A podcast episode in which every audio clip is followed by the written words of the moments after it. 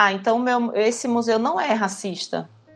Porque olha aqui, tem uma exposição, né? Ah, tem uma exposição, mas como é que, como é, que é essa exposição, né? Enfim, ah, isso não importa muito, mas não está aí, né? Então a gente tem que estar tá muito atento a esses processos, né? Porque, de fato, hoje nenhum museu vai é, ter um discurso racista, sexista, homofóbico, nenhum, né? Ele vai abraçar essas causas, mas, assim, até que ponto, de fato, existe um compromisso de transformação institucional?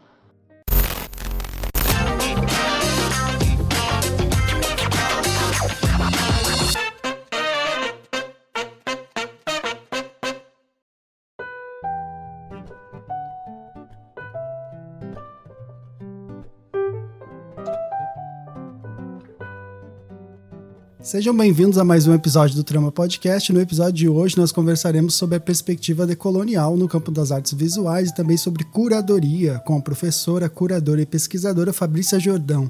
Seja bem-vindo ao Trama Podcast, Fabrícia. Oi, gente. Obrigada pelo convite. Obrigado, Fabrícia. Uh, vou apresentar um, uh, rapidamente o seu currículo, que é muito vasto, né? Tentei sintetizar, né? A Fabrícia Jordão é doutora e mestre em artes pela ECA da USP, né, de São Paulo. Ela recebeu o prêmio de melhor tese na CAPES em 2019. Ela é professora do Departamento de Artes da Universidade Federal do Paraná e, dentre uh, outras exposições, ela foi curadora e co-curadora da mostra Estratégias do Feminino, em Coral Santander, em Porto Alegre, 2019. Pesquisa sobre perspectivas e práticas curatoriais decoloniais na contemporaneidade, ativismo institucional, práticas artísticas e educação radical durante a redemocratização brasileira. Então, obrigado, Fabrício, por nos receber. E antes de partir para o conteúdo principal, né, a gente gosta de contar um pouquinho, né, de, dos nossos convidados, né, e você, durante sua trajetória com a arte, né, assim, desde criança, adolescência, adolescência, teve algum estímulo familiar ou social para se aproximar da arte? Como é que foi essa, esse processo para você?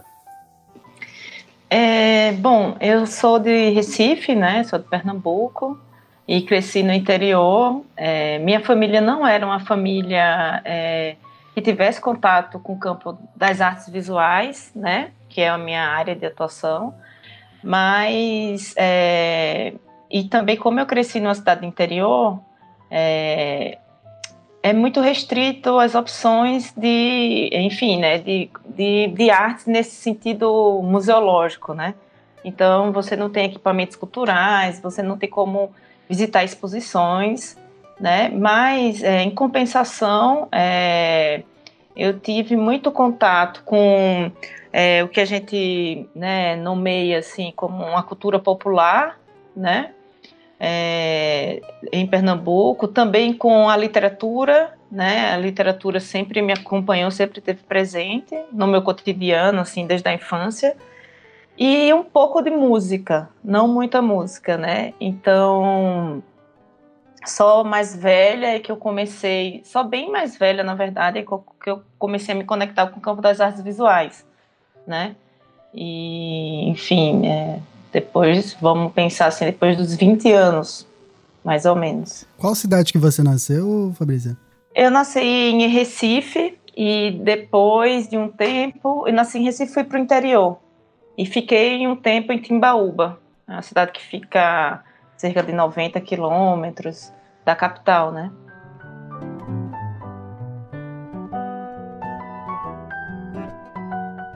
A primeira vez que eu te conheci, né, Fabrício, foi no Cubic, assim, eu tive essa sorte de te conhecer naquele momento e me marcou muito, assim, na, naquele primeiro contato. Uh, primeiro, a tua voz, né, uma voz diferente naquele, pelo menos naquele, naquele espaço do sul do Brasil ali, porque a gente no sul do Brasil, não sei o que acontece, tem poucas vezes relação com o resto do Brasil e principalmente também uh, as questões de debate que você estava trazendo para dentro daquele espaço, né? Eu acho que você, você já demonstrava que você tinha muita energia e bastante, bastante assim um pensamento uh, que buscava, uh, de certa forma, contemporaneizar um pouco, a, principalmente ali Curitiba, né? Que foi, foi o lugar que você veio para dar aula, né? Queria perguntar para você, assim, uh, você é formado em educação artística, né?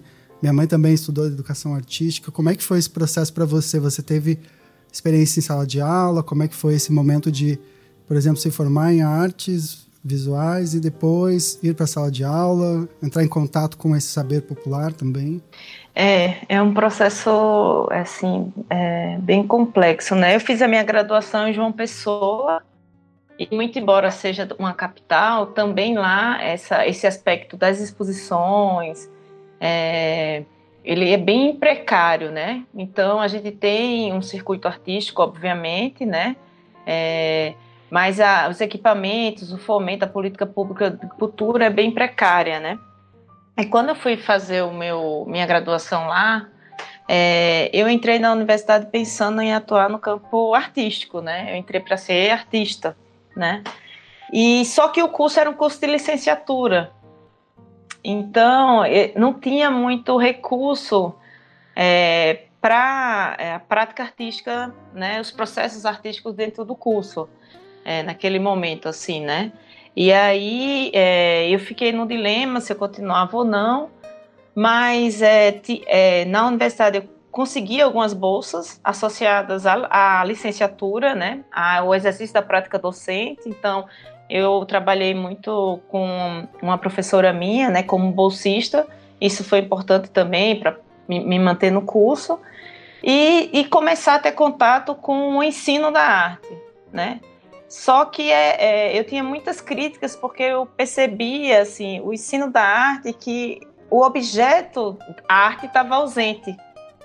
E isso me incomodava muito, né? Então até cheguei a cogitar, é, assim, largar o curso e acabou que um professor me convenceu a permanecer. Né? Mas já na graduação eu comecei a ter contato com esse exercício da docência, né? É, e, mas é essa prática da docência muito atrelada ao campo da educação, né? Que eu acho que são campos muito distintos de produção de conhecimentos, enfim, né? E isso também me ajudou a, a me posicionar e decidir o que não fazer enquanto docente no campo das artes visuais, né? Então, esse momento da graduação foi importante para ter esse primeiro contato com o exercício da docência, muito embora não fosse né, dar aula. É, e um pouco, é, a minha perspectiva sempre foi, é, percebendo que eu não teria muita margem para atuar como, com a prática artística, enfim, eu comecei a, a pensar a pesquisa, né? o campo da pesquisa, da crítica, é, um, um, pouco me distanciando desse universo da docência, muito embora continuasse no curso de licenciatura, né? E, enfim, e, e, e é diferente você assistir a docência na universidade e, no, e na escola, né? No ensino médio, por exemplo, né? né? É, são práticas distintas, né? É, enfim, e daí é basicamente isso, né? Assim, nesse, primeiro, nesse meu primeiro momento, enfim, segui a carreira, né? Assim, de seguir no mestrado, na área de teoria e crítica, e doutorado também. E quando eu estava terminando o doutorado, e é claro que dentro desse projeto a universidade se apresenta assim como é o ponto final, né? Vamos pensar assim, porque é onde de fato você vai, você vai poder atuar depois de tanto tempo dedicado a, a estudos, né? E daí, enfim, passei no concurso na universidade aqui, é, em Curitiba, e vim. E foi, está sendo bem, bem importante.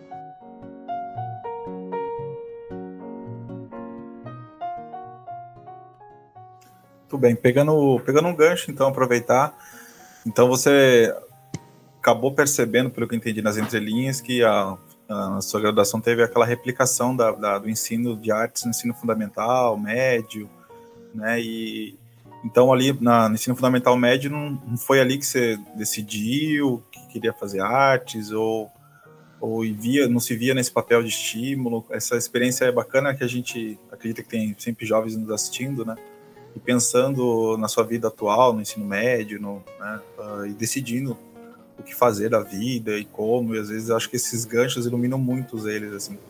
E você, nesse sentido, uh, produzia a arte, a arte, ou produziu depois, hoje está produzindo também? É tudo um pouco meio misturado as perguntas, mas botando dedo na ferida lá no ensino fundamental, médio, esse ensino tradicional, né?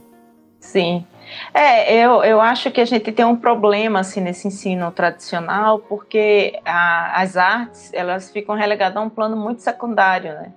É quase como se fosse um tempo para que o estudante é, descarregue um tipo de energia, né? É uma coisa meio que funciona também como uma terapia, às vezes, né? Então os professores de artes, de um modo geral, eles ficam bastante reféns desse, desse entendimento né, dentro da escola. Então, muitas vezes não tem espaço para sala de artes, não tem materiais. É muito difícil conseguir deslocar uma turma de estudantes, é por questão de segurança, né, para um museu. Então, tem que ser, de fato, um esforço não só é, do professor, mas da, da escola e também da, do município, né? Viabilizar essa educação sensível, né? Mas ainda assim, para quem é, é, diante de tantas limitações se afeta com a arte, né? É, consegue ser afetado e percebe que a arte é um lugar de potência, né? É, sem dúvida nenhuma, eu diria que sim, que é um campo, obviamente é o campo que eu atuo, sou suspeita, né? Mas, é, sem dúvida nenhuma, é, tanto para o exercício da prática artística como para o exercício da reflexão, é, da minha perspectiva, do meu entendimento, é, o campo das artes é um, um, campo de muito agenciamento político, né? E que consegue produzir um tipo de reflexão e debate muito particular e, e, justamente por isso, né, por ser um, um campo de, de, produzir esse debate, esse campo de, é, de, uma perspectiva de um campo de conhecimento muito específico, de fato, é, nos fornece alternativas, né, para pensar é, esses impasses que a gente está lidando, né, para entender melhor, para é, apontar algum tipo de alternativa, né. Então, eu diria para quem tem interesse que siga em frente. Até para queria compartilhar, João, até você também, né? Você também é um que estudou artes, né? Eu tive uma professora no ensino fundamental de artes que ela ela destoou muito das outras. Eu acho que vale vale a menção dela, não sei se vocês tiverem outras também. A professora Genino, até hoje, hoje eu não esqueço o nome dela, que ela foi a primeira a dizer assim que a arte não é só a gente produzir a teoria das cores, ficar desenhando. Ela realmente trouxe a arte, é, é a música, o teatro, artes plásticas e eu lembro que ela foi a professora que me apresentou Legião Urbana. Uhum. E mesmo e ela conseguiu que a gente cantasse essa música no depois, do, acho do hino nacional, algo assim na, no pátio. Então eu fico uhum. imaginando com essas palavras assim, realmente hoje como professora, a dificuldade dela, né, de, de, realmente promover mais reflexão e produção de arte. E ela conseguiu assim, dentro, ela ficou só um ano até, inclusive, não sei se foi por isso também. E ela conseguiu levar a gente para cantar pais e filhos, né? Foi lindo, assim, a, a, experiência, e foi ali que eu acho que esse cara tá dizendo algo mais profundo que o Lalala Lelele, né? Que eu tô ouvindo direto aqui. Vocês lembram de uma experiência parecida também? Eu, eu sou filho de professora, né? Minha mãe me levava no. Era o filho da professora, o gordinho que ia lá na sala, então minha mãe me levava, me deixava lá. E daí, quando você é filho da professora, você, você é tipo, você não tem nome, né? É o filho da professora e tal. Tá ali. E eu até ia te perguntar, Fabrício, nesse sentido, se teve algum professor, você comentou esse professor, né, uh, que foi importante para você. Como que é o nome dele? É Silvino Espínola, sim. E, ele, e você teve algum outro professor, alguma uh, alguma pessoa, algum até algum, algum alguma companhia no, em algum livro, já que você lê muito, uma pessoa que, que, né, a gente tem essas companhias de pessoas que já faleceram através dos livros, mas que te fez assim uh, companhia que te orientou uh, na tua juventude ou foi uma mudança muito grande assim? É, é, você disse na adolescência, na graduação, nessas etapas. É, então eu eu tive eu tinha eu tinha um é, durante a adolescência, vamos pensar assim, é, a leitura que se fazia da, da minha existência era uma leitura muito é, inadequada. Assim, eu era uma, eu fui uma adolescente inadequada para aqueles valores morais, aquela cabeça muito conservadora, né? Então, é, via de regra, eu me sentia sempre muito isolada, assim, porque, é, é, enfim, como eu, eu, tinha muita, eu sempre tive um, uma espécie de uma sagacidade, uma crítica sempre questionei muito, então eu era muito. A, toda a tentativa era de ser disciplinada, né? E eu era. Eu não, não me deixava me disciplinar, assim, então eu sempre estava questionando. Então, rapidamente, eu me dei conta que o único lugar que eu poderia existir com mais conforto, com mais troca, era justamente na leitura. Por isso que a literatura é tão importante na minha trajetória, né? Então eu, come... eu lia muito, lia muito na, na escola, assim, né, ensino normal, na é, toda ensino médio, sempre fui uma grande leitora. E essa e, e isso, e esse fato me deu muita segurança para perceber que o meu comportamento não era inadequado. Porque talvez se eu não tivesse a literatura, é, como eu percebia que e, e, em, uma, uma questão que era complexa, inclusive para essa cidade, para né, tentar, vamos pensar, né, na minha escola me compreender, é que eu tinha notas muito altas. Minhas notas eram excelentes. Mas meu comportamento, é, da perspectiva disciplinadora, era terrível.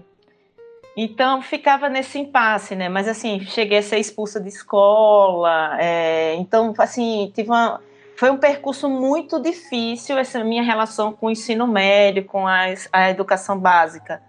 Porque rapidamente eu me dei conta que também a escola é, é sobretudo, um lugar para disciplinar corpo, mente, né? E para passar um certo conteúdo em uma certa perspectiva. Não é para dar autonomia intelectual, nem é, fluidez corpórea, nada disso, né? enfim, de um modo geral, obviamente, né, que isso, obviamente, isso é, se, é disputado. Então, é, como eu tive essa sorte de estar numa, num lar que a minha família, é, minha mãe, ela incentivava a leitura, não incentivava do tipo, é, cuidava de uma orientação literária, nada disso. Assim, se eu compraria um livro para mim, entendeu? Então, esse tipo de situação, né? Então eu pude ler assim, né? Então eu era do tipo que deitava para ler assim no sofá e eu parava de ler quando acabava a luz porque chegou a noite assim. Então eu lia muito mesmo. Isso foi isso que, é, enfim, eu é, hoje olhando, né? É, a partir agora do que vocês falaram é que eu estou é, formulando também agora, mas eu acho que certamente isso foi muito importante para me dar segurança, entendeu? Porque eu encontrava correspondência em alguns personagens, né, com aquilo que eu estava, como eu agia no mundo, né. E daí segui é, com isso, enfim. Mas esse, essa dimensão do, do questionamento, de estar tá buscando resposta, de não me dar satisfeita, né, também foi difícil até eu chegar no campo da arte, entendeu? Porque eu fiz uma outra graduação, larguei, então, eu não parava muito em nenhum lugar, né? Tipo, viaje, é, morava, fui morar, é, depois fui morar em Recife, depois fui, mudei, fui morar em várias cidades, enfim. Essa busca minimamente por se entender e, e, e, muito embora a gente saiba que a gente não tem uma identidade fixa, né? Que a gente vive em, de uma maneira muito fluida essa identidade, né? Toda hora a gente está se repensando, né? Em algum momento finalmente caiu assim um entendimento que seria nesse campo das artes que eu encontraria algum tipo de é, espaço para me constituir, né?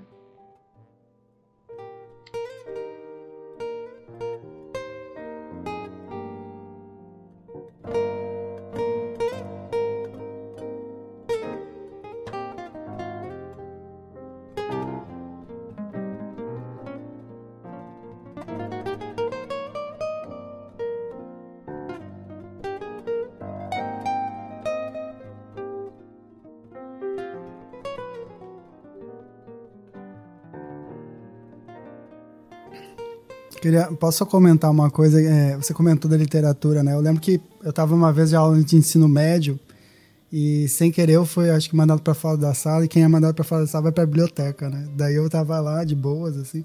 Eu achei um livro pequenininho, um pocket, chamado A Metamorfose do Kafka. E eu li aquele primeiro texto, assim, eu era adolescente, né? Adolescente porra louca. E eu pensei assim, meu Deus, isso é uma das coisas mais arrebatadoras que eu já li na minha vida, sabe?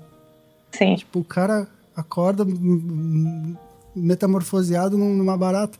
E, e eu trouxe aquele livro para a sala de aula, depois que a professora acabou a aula, né? Falei, por que, que você nunca mostrou uma coisa assim em sala de aula? Por que, que você nos é. faz, às vezes, ter aulas chatíssimas, sabe? Tipo, não dizendo que a literatura brasileira é chata, mas eu precisava de um impulso, sabe? O Kafka talvez for, é, era esse impulso uhum. que, que eu tive que, talvez, encontrar fora de uma aula de literatura, né? Já aconteceu alguma coisa, até com o Luiz, já aconteceu alguma coisa assim, Luiz? Essa desobediência que, que nos levou para outros caminhos? Ah, até essa, esse local de agência da arte, assim, ela, ela se consolida ali, né, na minha adolescência com, com a aproximação do rock, assim, mas a questão da sociedade em geral a gente já vivia, convia muito com rap, né? Então, Racionais MCs era uma, um meio de interpretação do mundo, assim, da, do nosso entendimento daquele local que eu, sou, eu era morador de periferia de São Paulo, né? Então, nesse sentido, assim, a, a gente sempre, ah, vamos fazer um rap, né? Eu lembro que nos concursos de, nas gincanas que tinham, a nossa turma ganhou do melhor rap, porque a gente conseguiu interpretar ali como forma de arte a, a nossa relação com o contexto, né? A gente colocou o nome da, do bairro, na vida do Inácio, nós vamos relatar por essa violência, vai ter até hoje, eu lembro. Então, assim, tinha alguns professores ainda que, nesses esses eventos, que a gente conseguia dar essa agência, assim. Mas leitura mais mais para frente mesmo. Na escola, eu, meu ensino público, principalmente ensino médio, foi para realmente fazer conta do governo e passar de ano, assim, infelizmente. Você, vocês já foram. Eu lembro uma vez que eu fui expulso do Senai, eu fazia Senai, né? Na verdade, fui, eu fui semi-expulso, aí meu, meu padrasto foi lá, e daí eles uh, deixaram eu acabar o ano lá. Porque eu tava fumando lá dentro, que não podia fumar, né? Não, Senai também é um lugar terrível. Uh, eu, o, outra coisa que eu ia te perguntar, você comentou da literatura, né? Você uh, pode citar pra gente algumas, alguns livros ou alguns autores que te, te fizeram assim uh, bem durante esse tempo? Eu, até hoje em dia você você acha que foi muito interessante ter descoberto? É, nessa época, é, eu lia basicamente aquilo que aparecia, né? Assim, que eu tinha acesso, né? Então, eu li muita é, é, literatura policial, né? Ficção policial. É, lia é, assim, eu não tenho desse, desse período mais da infância, eu lembro muito de, dessas literaturas que eram da escola mesmo, né? O Machado de Assis, é, o José de Alencar, e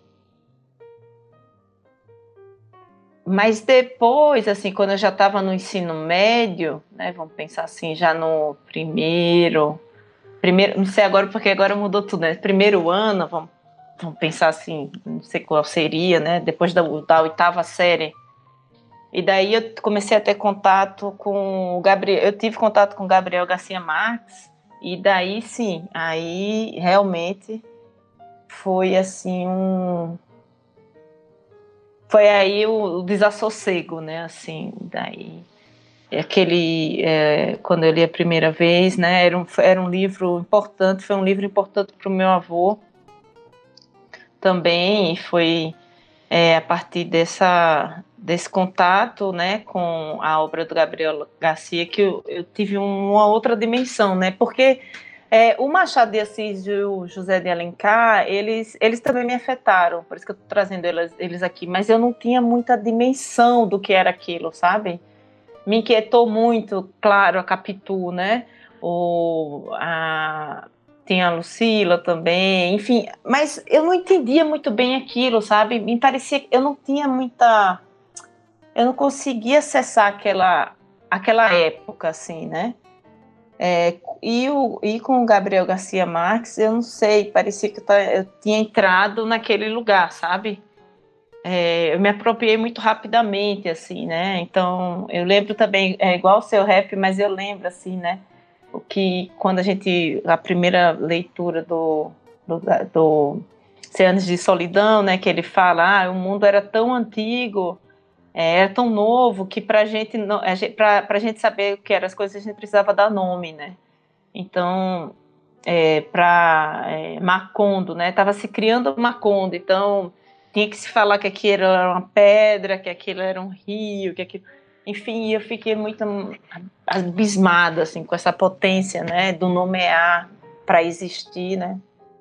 Enfim, aí eu acho que a partir daí sim, eu, aí, eu, aí a literatura veio não mais como um, um exercício de porque também tinha um, uma dimensão de fuga, né? Esse primeiro contato com a literária tinha uma dimensão de fuga, sem dúvida, né? Então, eu ficava lendo, lendo, lendo, enfim, entrava naquelas histórias, aquelas histórias também me ajudavam muito a, a me entender, obviamente, antecipava algumas reações que eu poderia ter, né? Me ajudava a antecipar, né?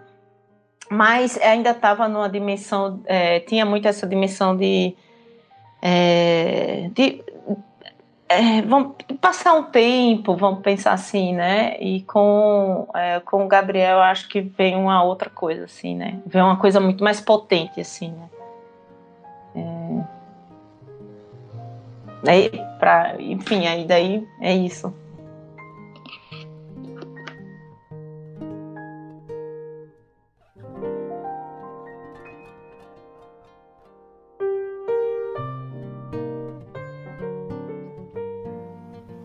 É, em relação, se eu for contar, só para vocês matarem a curiosidade, assim, os livros que foram um soco no meu estômago, assim, eu já me interessava muito por literatura, eh, filosofia, né? Mas eu vi que também cansa um pouco, né? Aquele, aquela dimensão grega, para estar com 18, 19 anos, pensar, né? E a, eu lembro que, então, a gente via muito falar de crime, né? Então, do onde eu venho, onde eu tive contato. Então, quando eu li o Crime e o Castigo, do Dostoiévski, que a gente pôde entrar na mente humana de alguém que supostamente é racional, inteligente, avançado, lendo e sofrendo ali em relação às condições, e ele acaba, né, por, por N motivos ali, pensando em cometer o crime, comete o crime, e, e suas, né, então aquilo ali eu acho que marcou bastante, assim, eu quis ler outro, outro livro dele, outro, porque o cara no século XVIII ali, pensando nessas dimensões, acho que a modernidade, sabe,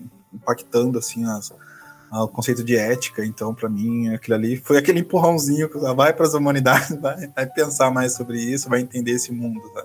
Exatamente, a experiência. Tem até uma fala do Bukowski, eu acho que na introdução do Pergunte ao Pó, que ele fala que ele às vezes ia na biblioteca para dormir, né? E daí ele descobriu algumas coisas de literatura russa lá, que ele gostava de ler, mas ele já tinha lido tudo. Até ele leu John Fante, que é o cara que ele faz a introdução do livro, assim, e tal. E acho que a literatura russa tem uma potência, assim, né? Quando você lê, você tem um... um te choca muito, assim, né? É um negócio, assim, bastante... Bastante potente. É difícil você encontrar uns personagens tão sinceros, assim, né? Exatamente. Uh, vamos para a arte decolonial? Gostou do aquecimento, Fabrícia? Gostei, vamos sim. a gente brinca às vezes que é uma terapia, né? Pra gente se conhecer também e, e mostrar nossas raízes também. E a gente, até para na apresentação acadêmica é importante também, essas referências, quem a gente é. E se João quer começar? Vai, pode, tanto faz, Luiz. O que você prefere? Pode ser você. Tem mais então, Fabrícia, para quem está nos ouvindo, muitas vezes não possui algumas referências né, do que, que é a arte. Né? A gente fala, às vezes, para um Brasil que está um pouco. que, em sua maioria, não, não tem ali, a, não, não tem, como já foi comentado por ti, pelo Luiz, acesso a, a, às vezes, discussões né, que a gente tem dentro da academia. Às vezes as pessoas elas têm muito mais acesso a produtos de lazer, né? E, e às vezes alguma relação com a arte quando visitam certos espaços e tal. Uh, dentro desses debates de algumas definições que a gente encontra na faculdade, que você foi mesmo trazendo, trazendo no terceiro a tua pessoa, assim, essas relações de o que é arte popular e como que funciona a arte dentro da, dos espaços, né? Uh, você poderia, por exemplo, nos... Sei que é uma tarefa difícil, mas nos apresentar alguma, algumas orientações, definições que você segue do que, que pode ser definido como arte, do que, que algumas até referências né, de autores que você vem trabalhando? É, essa é uma pergunta muito difícil, né? Porque a arte é uma, é uma construção, né? Como todo o resto, né? E a, é, a definição de arte vai depender muito, é, é, vamos pensar, do circuito onde ela vai estar inserida, né? Então, Às vezes você vê uma imagem numa revista, é só uma ilustração de uma matéria. Aí você vê a mesma imagem numa, numa galeria, é uma fotografia de arte, né? E daí você vê a mesma imagem numa camiseta, aí vira uma outra coisa, né, que tem a ver com, não sei, moda. Então, a primeira coisa é que é, a, essa, o que vai ser arte, essas atribuições de valor, vai depender de onde a imagem está inserida ou ela está sendo legitimada, né? Então, é, mas, assim, o, no, do meu entendimento, né, e aí já puxando também um pouco para uma perspectiva decolonial, é, eu gosto muito de pensar é, da arte como algo que é próprio do sensível, da dimensão do sensível. Então, é, é tudo que te afeta, né, que te gera, te causa um afeto, que seja um afeto alegre ou triste, né, mas sobretudo os afetos alegres, é, a gente pode considerar como é, relacionado com a arte, vamos pensar assim, né, porque é, porque essa, por exemplo, porque uma é, uma manifestação cultural de cultura popular, um maracatu, por exemplo, porque ele é nomeado como popular, né, cultura popular né? Porque, porque a gente insistir numa reprodução que vai produzir uma hierarquia entre o que é uma cultura erudita, uma alta cultura e uma cultura popular, né? Enfim, se o impacto de quem, né, é, é, vivencia o maracatu, né, é da ordem, efetivamente, dessa dessa é, dessa dessa constituição do sensível, né? Igualmente é quem vai e para diante da Guernica no Reino Sofia, sabe? Então, para efeitos do que para efeitos do que te afeta, eu não vejo nenhum tipo de diferença, sabe? É, é, é, se você se afeta no, por uma Guernica lá no Reino Sofia, ou se você se afeta por um maracatu rural na zona da na, na Mata Norte pernambucana, né? Tudo isso tem a ver com, vamos pensar com a, a estese, né? Pegar um pouco dos gregos, né? Então, é, pegando um pouco dos gregos, né? E aí é uma, uma investigação que me chega a partir do Valdo Mignolo, que é um, um grande pesquisador decolonial também, né? É, ele que ele vai defender, por exemplo, como Kant sequestra o sequestra a estética, né? Que para os gregos não existia uma separação entre arte, arte separada do mundo. A arte para os gregos, por exemplo, ela estava imersa na sociabilidade, né? Ela estava presente no cotidiano, assim como para a gente também, para as comunidades é, é, e os povos indígenas também, né? O Daci Ribeiro vai falar de uma vontade de beleza, que ele identifica nos, nos, povos indígenas, né? Essa vontade de beleza, então, da Ribeiro vai falar, nada do que eles fazem é destituído de beleza. A da cestaria, a pintura corporal, a, tudo, tudo é, tem beleza. Né? Então, eu acho que, para mim, essa ideia de arte é um pouco desse, dessas perspectivas, assim, né? Algo que está muito mais próximo da gente do que porque imagina, é, João e Luiz, se a gente de fato acredita que arte é tudo aquilo que está, é aquilo que está em museu, né? Que é o lugar final, né? Então significa dizer que a gente tem uma é, uma população que está completamente alheia a isso, né? A, a, maioria da população, porque acho que é, museu só existe praticamente nas capitais, né? Isso é uma violência absurda, né? A gente sabe que não, né? Enfim. Então, eu, fico, eu prefiro pensar a arte dessa forma, né? Muito bem, eu adorei, eu adorei. Eu, eu comento com, até com o João e com outros amigos meus, universitários, pesquisadores, né? E a gente, como professor, apesar de ser um professor de curso profissionalizante, a gente passa por temas de cultura, temas né, do autoconhecimento.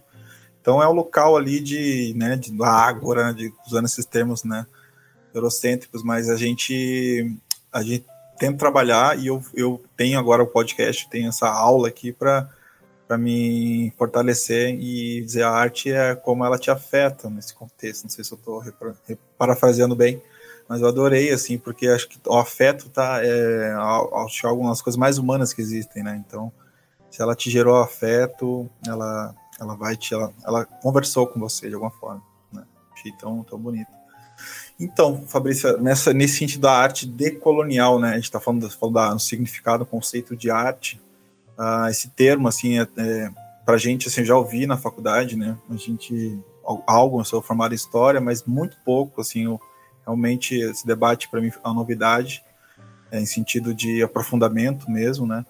E queria deixar espaço livre para você representar esse conceito de arte decolonial para a gente não cometer nenhum gafe aqui, a gente pegar e aprofundando e, e mexer o que é arte decolonial para você, como é que foi esse contato, esse contexto, fica à vontade para responder. É, eu gosto de pensar assim, sabe, que é, essa perspectiva decolonial é uma, na verdade, ela, ela não tem um método, vamos pensar assim, ela não é uma teoria, ela não é um conceito, né? É, é de fato uma perspectiva, é um modo de existir, é um modo de operar, né? E um modo de operar que está muito interessado, vamos pensar assim, em é, identificar esses mecanismos de poder, essa estrutura que possibilita ainda a manutenção da colonialidade no presente, né? A gente passou por, como um país né, que foi colônia, então a gente passou por um momento histórico muito pontual, é, que foi a nossa colonização, né? E nesse processo de colonização, né, a gente vai se constituindo enquanto subjetividade coletiva colonial, colonizada, né? E depois que, enfim, que a gente realmente consegue essa independência política, né? O que se argumenta a partir dessa perspectiva decolonial, e, sobretudo, a partir do grupo Modernidade e Colonialidade, é, é, que o Quirrano, o Aníbal Quirrano é um dos, dos intelectuais referência nesse sentido, Walter Mignolo e vários outros, é, que talvez até a gente retome aqui, é que se mantém, se reproduz nas nossas instituições, na nossa subjetividade, né, no nosso ser, sentir, ver e existir, essa essa essa sub, essa colonialidade, né? Então, é, quando a gente fala assim de uma arte decolonial, não significa que a gente é, tenha uma arte como a gente pode, vamos pensar assim, a pintura abstrata. A pintura, expression, é, deixa eu ver, a pintura é, é, expressionismo abstrato, a pintura surrealismo, não é um ismo, né? Não é uma escola que vai ter normas, padrões, valores, né? Comuns que são partilhados, né? Assim, então, é, o artista ele pode ou não tematizar uma determinada questão, chegar a uma solução formal é, diferente para cada um, mas eu acho que talvez é, ter, esteja interessado em entender esses processos, do, como esses processos que aconteceram no passado, eles se mantêm no presente e como a gente pode agir para desmantelar essa estrutura minimamente e chegar a construir alguma possibilidade alternativa decolonial, né? Ou seja, que nos liberte um pouco é, desse julgo é, eurocêntrico, né? De um modo geral. É, então, eu acho que essa. E a, a gente tem poucas é, é, artistas que se identifiquem, né? O que a gente pode identificar como arte decolonial seria uma arte produzida por todos aqueles sujeitos que não foram representados, né? Então, vamos pensar. É, se normalmente o artista por excelência é o, é o homem branco, cis, uma arte decolonial ela vem não a partir de um homem branco cis, né? ela vem a partir da, da, da dos negros, das mulheres, das comunidades LGBTQI+, é, da, é, dos indígenas. Então são todas essas é, esses sujeitos subalternizados, né, é, que podem agora, é, que estão autorizados, eu não sei se é essa a palavra, né, é, mas que estão produzindo é, e abrindo um campo dessa perspectiva de decolonialidade, né? Só que para a gente isso é muito complexo, porque no final das contas somos subjetividades colonizadas, né? Então, também não dá para você ah, só é, é, é, passar para é, determinadas pautas, segmentos identitários essa tarefa e por aí vai, né? Eu gosto muito de pensar em termos de um devir decolonial, sabe? Assim, como algo que não tem, é, que tem um ponto de partida, mas que, enfim, é um processo, né? Que é, hora a gente avança, hora a gente retrocede e vai nessa, nessa, nessa, nesse vai e vem, assim, né?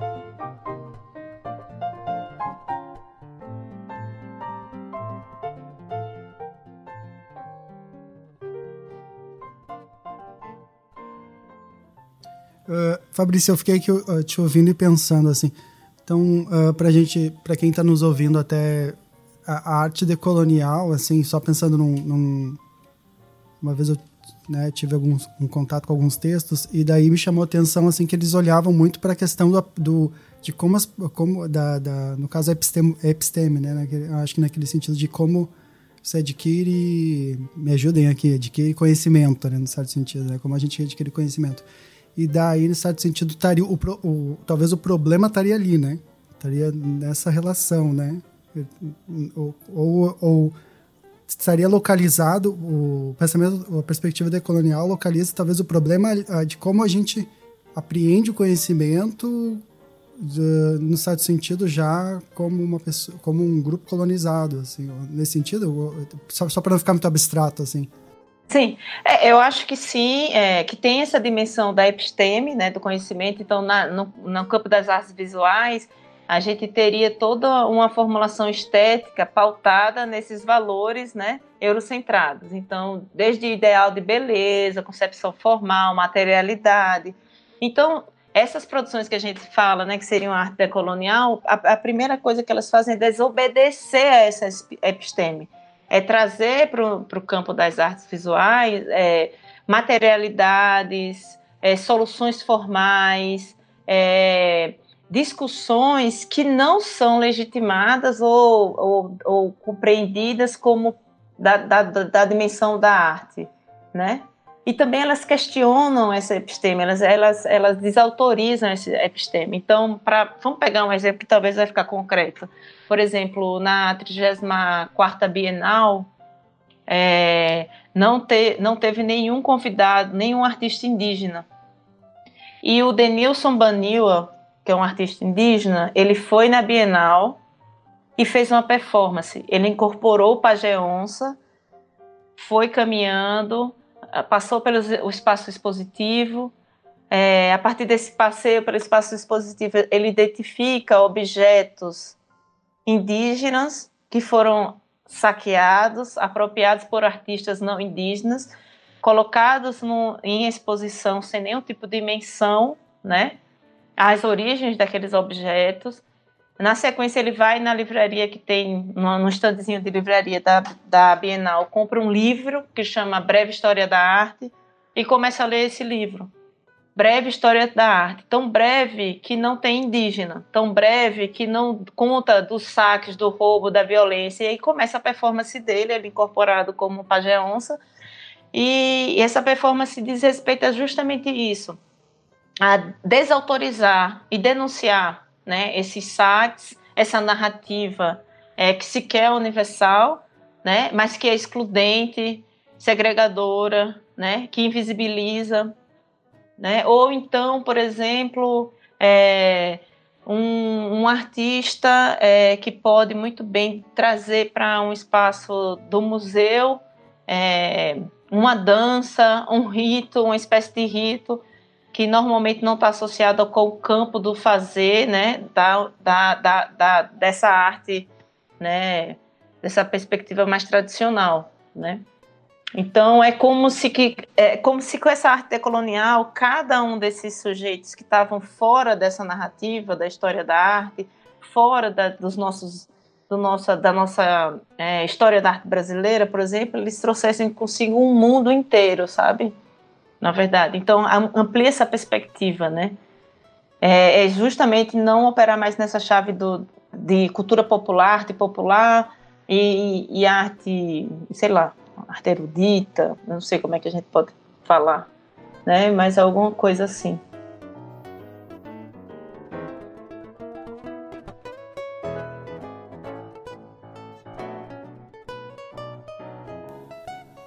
Exato. Eu tive uma. Ano passado teve um campo remoto, ensino AD, e daí teve uma aula lá sobre arte, arte do Paraná.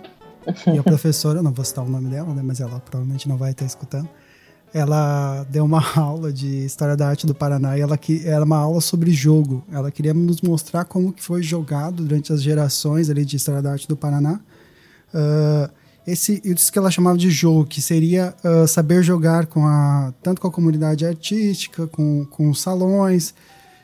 E daí, depois que acabou essa aula dela, assim, ela deu essa aula, né? Usou o exemplo dela, professor que se autorreferencia, enfim. Mas daí ela. Uhum. Daí eu fiquei pensando nesse uhum. jogo, tipo assim, que regras que eram esse jogo que ela uhum. mostrou, né? Que, que pessoas que eram excluídas desse jogo, né? Que que às vezes eu acho que é interessante talvez você trazer esse é, trazer para mim é muito interessante para o Luiz também acredito que seja né Luiz? Esse debate do da, da, exclusão né? Você trouxe até na tua como história de vida assim essa essa própria exclusão às vezes do outro né? Que não se configura como dentro do espaço social e que por isso é excluído por isso não merece né? E dentro do campo da arte isso é muito claro assim né? Isso é muito muito claro assim. É, eu queria até te perguntar nesse sentido, uh, como que você enxerga, às vezes, a, principalmente assim, uma coisa que bate muito na minha cabeça é, é a questão do a arte, ela, as artes visuais, por exemplo, elas têm que estar dentro de um espaço ou elas podem, como você comentou no Maracatu, elas podem estar dissolvidas em outros movimentos. Elas podem. Você acredita que talvez a gente vá Uh, daqui para frente também admitir que, que ter essa perspectiva dentro da faculdade, como você está tá proporcionando os alunos da UFPR, dando essas, essas disciplinas, né? Esse, esse, essa outra perspectiva, né? Que, que possibilita uhum. olhar para os outros fazerem. Não, eu acho que é uma excelente questão. Exatamente, eu, eu venho pensando muito é, sobre isso agora, é, porque de fato, né? É, é, o museu ele se constitui como um espaço do fetiche do objeto, né? Você precisa ter esse objeto, né? Então, é, então é imprescindível para o museu existir a existência do objeto, o objeto que é retirado, né, do, do contexto ou que é colocado lá, enfim, que a partir daí se constrói uma narrativa, enfim, que aí a gente pode discutir a quem interessa, né?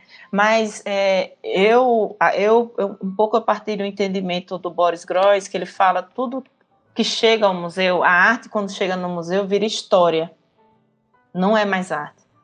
Né? E se voltar para aquela questão da, da arte como sendo algo que te afeta, né? Então, eu de fato acredito que a nossa o museu ele interpõe um tipo de mediação muito poderosa, né? Então você vê que seu corpo muda completamente quando entra no museu, né? Também tem essa dimensão disciplinadora, hierárquica, né? Fica aquela objeto, aquela aura lá, uma obra de arte, né? Enfim, e por mais que a gente tenha essas produções contemporâneas que causam algum estranhamento, não, mas isso é arte, não é? Mas, enfim, tá, se está ali é porque é, né? Então, João, eu tendo eu, assim, a minha aposta, é, se pudéssemos pensar no museu decolonial, ele, ele não seria um museu que guardaria objetos, ele seria um museu que proporcionaria experiências e partilhas, né? Seria um museu que instaurasse uma espécie de campo de afecção entre as pessoas que estão lá, entre as proposições que estão sendo é, é, propostas ou pensadas por artistas, né? Enfim, esses objetos eles não precisavam, né? E também eu acho que se a gente limita a arte ao museu, é aquela coisa, né? A gente continua apostando nesse lugar muito reduzido, muito elitista, né? Então, a, a princípio, eu acredito que a gente, eu deveria implodir esse museu como ele tem hoje, né? Ou, ou, ou, enfim, ou de fato pensar esse museu como um lugar da história e não da arte, sabe? porque a história ela está morta já, né? Assim, né? E eu acho que a arte ela sempre vai, a arte para ser arte ela tem que estar tá viva, né? Enfim, então isso é o que eu penso, né? Bem interessante, hein? Bem interessante. Esse, o, a ideia do museu, né? Conceito de um lugar tradicional que está, está avaliado por essa cultura dominante, que ali sim tem objetos que você falou tem vai gerar um feitiço, né? De se, até se associar, se adaptar, se condicionar a, essa, a esses modelos de pensamento, né? Europeu e bem, bem legal, bem legal. A gente na história, sou da história e essa discussão decolonial não está não tá perto assim de uma discussão. A gente discute a arte uh, clássica, né, que a gente chama, né? Aí mostra ali como os, os, gregos mesmos tiveram a sua decolonidade, né? Porque eles começavam a se embasar por aqueles, aqueles formatos egípcios, né? Vocês lembram aqueles formatos? Da... Olha, não, né? Temos aqui, tem, valorizam né, aspectos ali bem próprios, depois a arte helenística, que tem expressões, mas ali eles já deram um pulo para trás ali do egípcio, mas construiu-se outro modelo, que colonização não só material, como você bem disse, né? Colonização de grupos, colonização de ideias, né? E é bem complicado. O João fez uma pergunta que a gente estava abordando com o irmão dele, que também que é da dramaturgia negra, que a gente conversou aqui, e ele contou desses bastidores da academia, como a gente está em conflito mesmo, né, em busca dessa em busca desse maior protagonismo do nosso do nosso povo, do nosso das nossas dimensões mais amplas, né?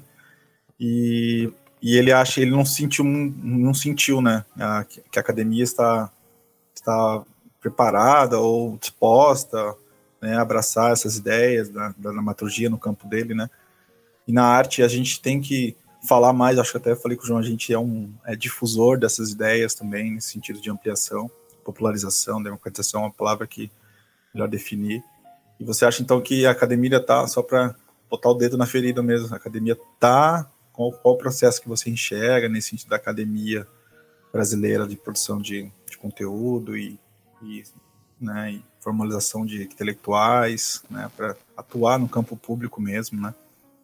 Uhum. É, eu, é assim, é, eu sou uma defensora da universidade pública, né? É, eu acho que muita coisa não tem nome, assim, porque pensando na minha trajetória, né? Eu vim lá, né, saí do Nordeste. meu mestrado e meu doutorado, eles pensam a produção do Nordeste, ou seja, em nenhum momento eu levanto o debate decolonial na minha pesquisa, mas eu estou contribuindo para a construção de uma história que não é história canônica, não é história da arte no Rio e São Paulo. Então, óbvio que a minha pesquisa é decolonial, né? Então, pensando desse modo, considerando, por exemplo, a política de cotas e a inserção né, de é, estudantes é, que normalmente não teriam acesso, né?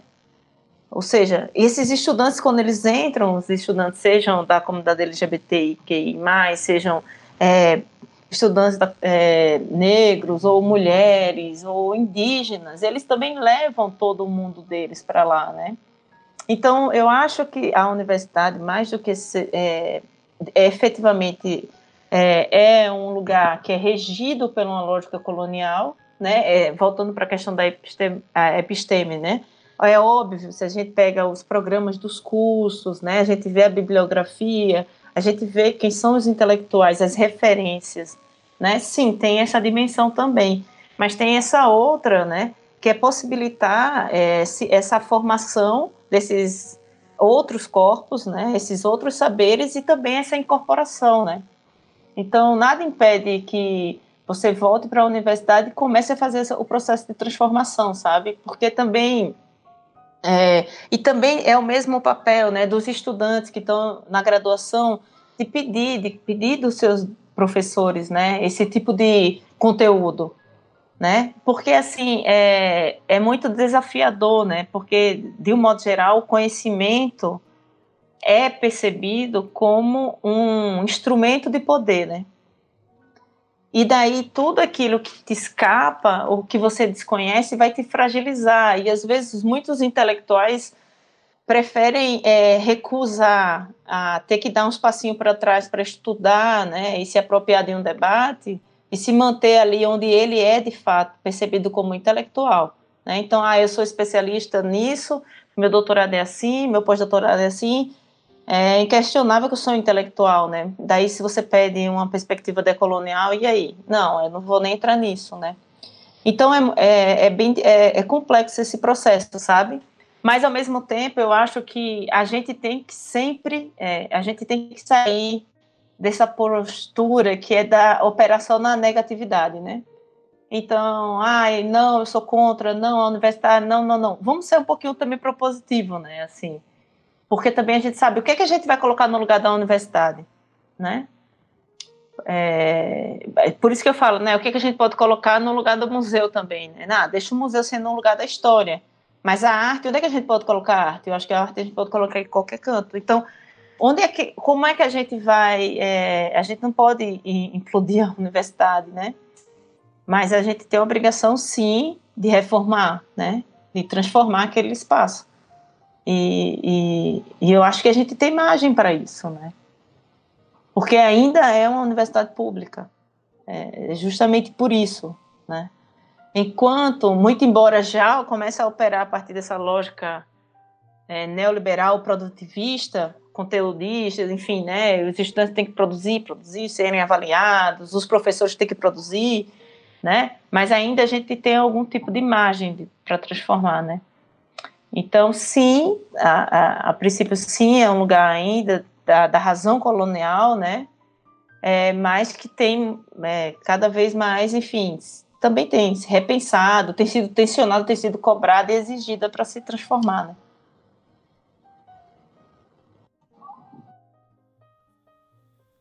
Uhum. Que legal, Fabrício. Eu tô adorando te ouvir. Eu, eu tô adorando ouvir o Luiz também. Vocês estão falando coisas muito legais. Estou tô, tô bem feliz de hoje à tarde. Uma coisa que eu fiquei pensando também quando o Luiz comentou é da. que eu tive né, essa experiência do campo remoto, que foi um ensino EAD da, na, na Faculdade Estadual do Paraná. E eu achei muito legal, porque eles trouxeram debates muito interessantes. Eu acho que era um momento, sim, de se aproximar dos estudantes com debates mais, mais interessantes.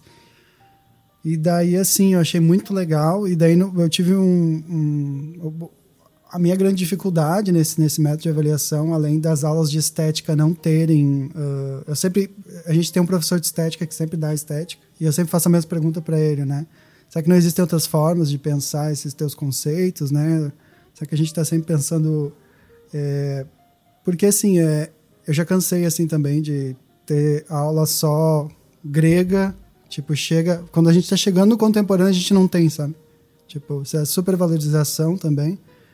E, e acho que outras formas de pensamento, porque, tipo, uh, professores também que se atualizem, de certa forma, eu encontro muito esse embate, porque eu sou o aluno que fica te perguntando, pô, professor, estão comentando na sala de aula, sei lá, do Pantera Negra. Você vê aquela cena lá do, do que, o, que o vilão vai lá na, naquele museu lá e fala, ah, isso aqui pertence ao meu país, isso aqui pertence ao meu país. Que não, isso é uma coisa muito popular, né? Até o Luiz... Eh, a gente procura trazer esses exemplos, né, Luiz? Que, tipo, são exemplos que as pessoas conseguem enxergar uh, que são muito potentes para o dia a dia delas, né? Tipo, de, de certa forma, até palpáveis, assim. Uh, em certo sentido, eu, eu até fiquei me questionando, assim, no final, assim, do, do processo de, de avaliação, por exemplo, desse ensino EAD, que foi um processo de avaliação super rígido, assim, sabe? No final das contas, era um processo super... Tipo, era, era tudo muito interessante, os debates, mas aí, no final, era um processo super rígido. Eu, eu, eu queria te perguntar, será que a academia, ela ela tem essa possibilidade, os professores, quais que são os problemas que os professores encontram hoje em dia? Por exemplo, eles querem dar aula, eles têm que falar com outros professores, uh, apresentar um, uma disciplina optativa, uh, essas disciplinas optativas eles são abertas para a comunidade. Por exemplo, eu sei que você dá umas disciplinas optativas, né? É, por exemplo, a quem se interessa, uh, que é da região, assim, pode ir lá ouvir como ouvinte a tua disciplina para para entender um pouco mais sobre isso. Uhum. É, eu acho, eu acho que essa questão que você traz, ela é super, quer dizer, tem várias questões aí que você trouxe, né, agora, mas, por exemplo, é, essa desconexão entre a, é, a tarefa do professor de passar um conhecimento acumulado pela humanidade, ou seja, o que está no passado, o que está na história, e o que é o que está acontecendo no presente, né? Então, e na verdade eu acho que não é nenhuma desconexão, é um entendimento um pouco limitado em fragmentar o tempo nessas temporalidades, né? Passado, presente e futuro. Né? Se você pensa o tempo de uma maneira mais homogênea, como sendo tudo a mesma coisa, então você falar do Panteras Negras que está lá atrás é você falar do Black Lives Matter, né? É tipo, é você ver o, o filme do Spike Lee, né? Enfim, é, então, na verdade, na verdade, as coisas não são nem tão antigas nem tão novas, sabe?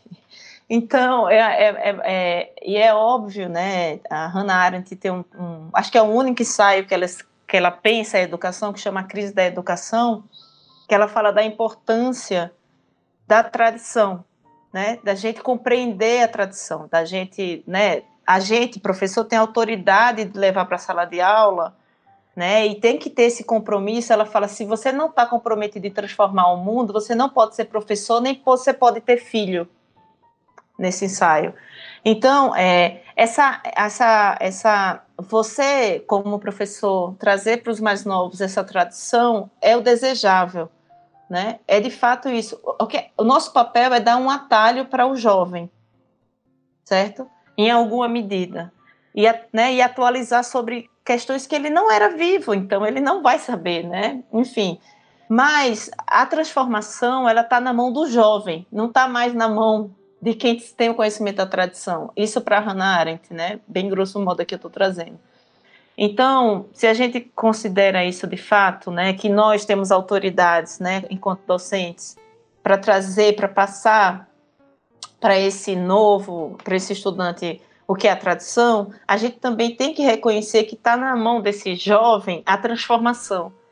Então, se a gente não abre espaço para que esse jovem efetivamente ele se posicione é, enquanto sujeito político, né, é, é, enquanto se a gente não abre espaço para que o estudante da universidade opere a partir de um devir intelectual, a gente só vai estar depositando conteúdo, né? Enfim, então por isso que também a sala de aula é esse espaço da escuta e esse espaço da, da escuta do estudante, considerando o estudante como um, um corresponsável pela comunidade educativa, né, ali, educacional. Então, é, é, óbvio que a gente tem que fazer esse, essas conexões também para fazer sentido, né? Porque não faz sentido a gente olhar para um passado e achar que o passado está lá e acabou. Então, para que eu vou olhar para isso se já está lá, né? Se ninguém mexe no passado, eu não sei. Eu, eu da perspectiva decolonial, o passado está sendo reescrito agora, né? É isso que a gente está tentando fazer. É reescrever esse passado, é recontar esse passado. Então, o passado não passou, né? Então, acho que isso é também super importante da gente ter no horizonte, né? Que o conhecimento ele é sempre o conhecimento do presente.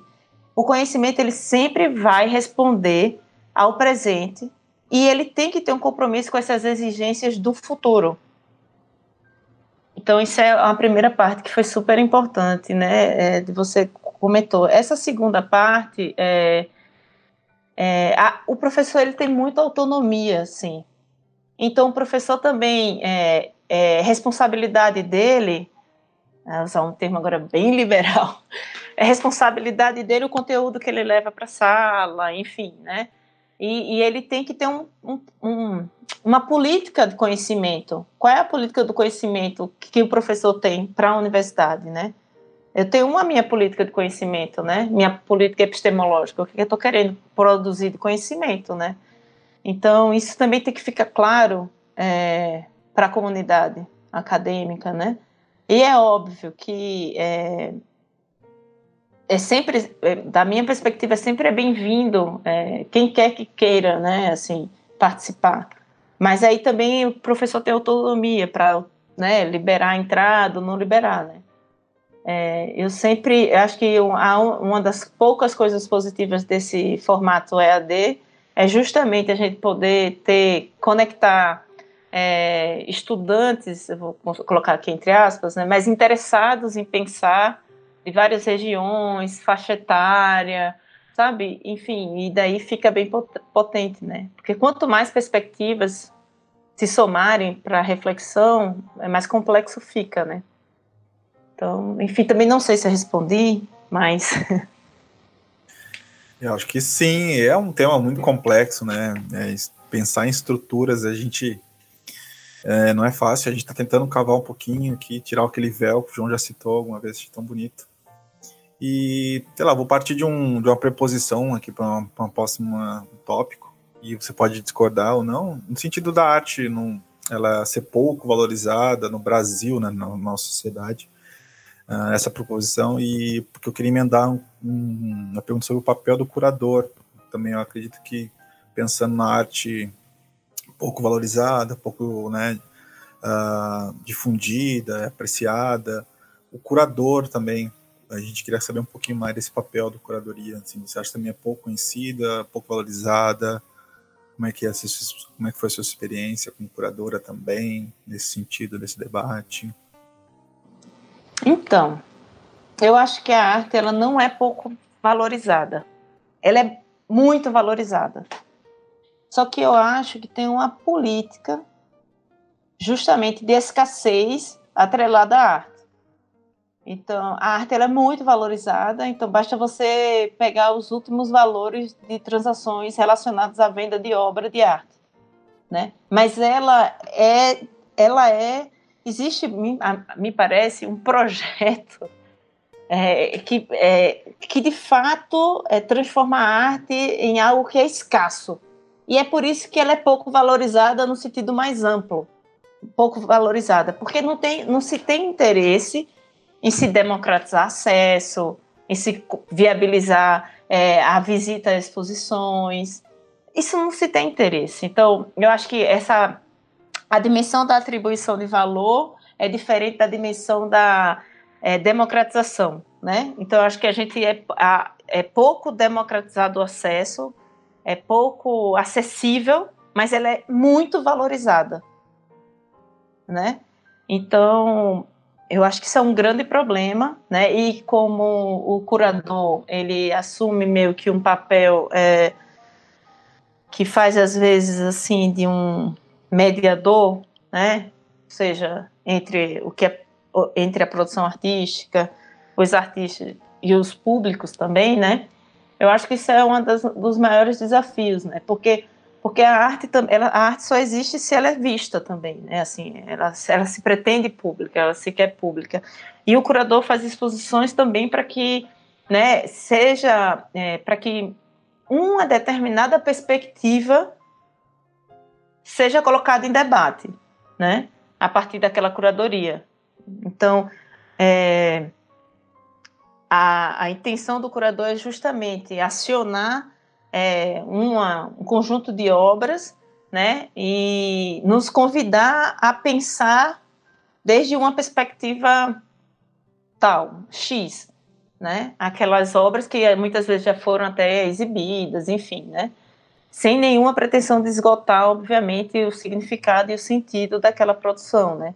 Agora, é, do mesmo jeito que a obra ela é muito valorizada, a arte, né, a, a, o profissional, o curador também, é quase como se fosse um popstar. Eu também tenho um pouquinho de críticas, né? Então, esse lugar meio fetichizado dessa figura que é o curador, né? Hoje, né? Que a gente tem. Que é quase como se fosse um. Um todo poderoso, assim, por uma perspectiva, quando na verdade, é, assim, os, curadores não se colocam desse modo, né? Mas eu vejo, por exemplo, com os meus estudantes, como tem uma sedução por esse lugar, sabe? Então, todo mundo quer ser curador e todo mundo quer fazer exposição, né?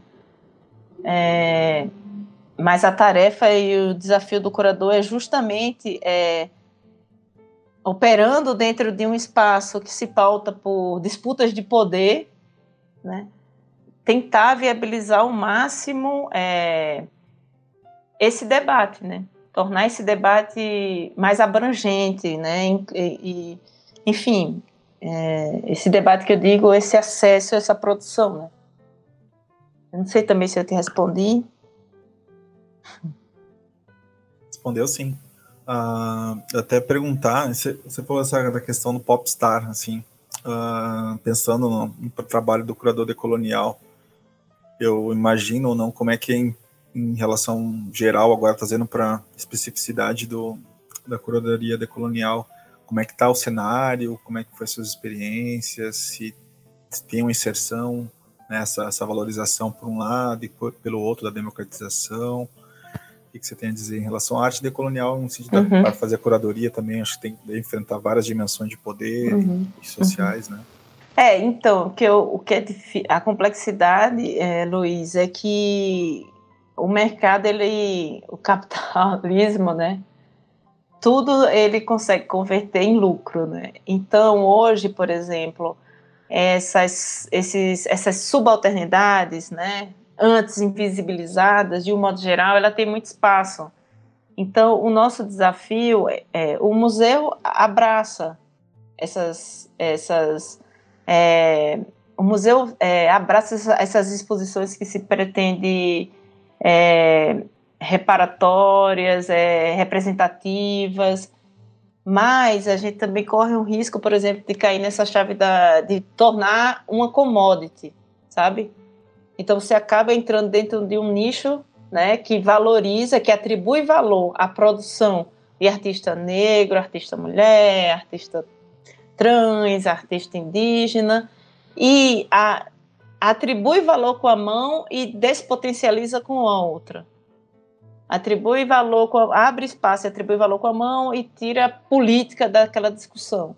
Né? Então, como curadora, é, como é que a gente, é, como é que como é que eu posso desenvolver uma curadoria que, em alguma medida, ela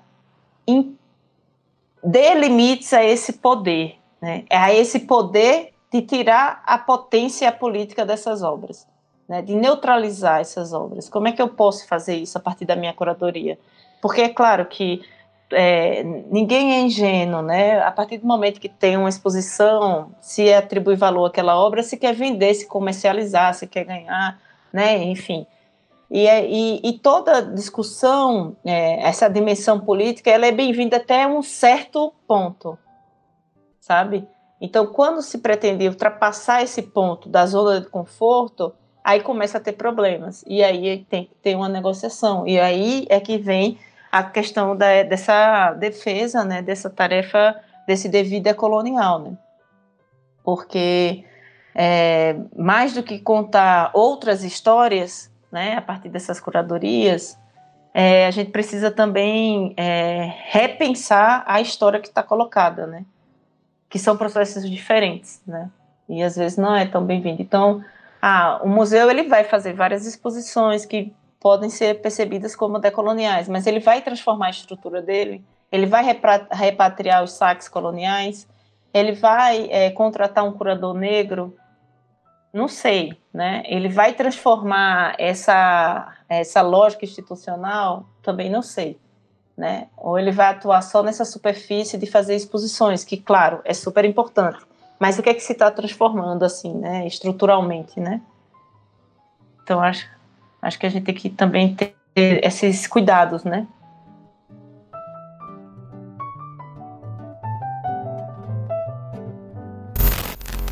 Para nós uh, conhecermos e, sobretudo, conhecermos de uma maneira que seja capacitante, que dê credibilidade e importância a estas experiências não eurocêntricas e que vêm de outras regiões do mundo, informadas por outras cosmovisões, por outros universos simbólicos, por outras maneiras de ver a vida, por outras maneiras de ver a natureza e de conceber a natureza.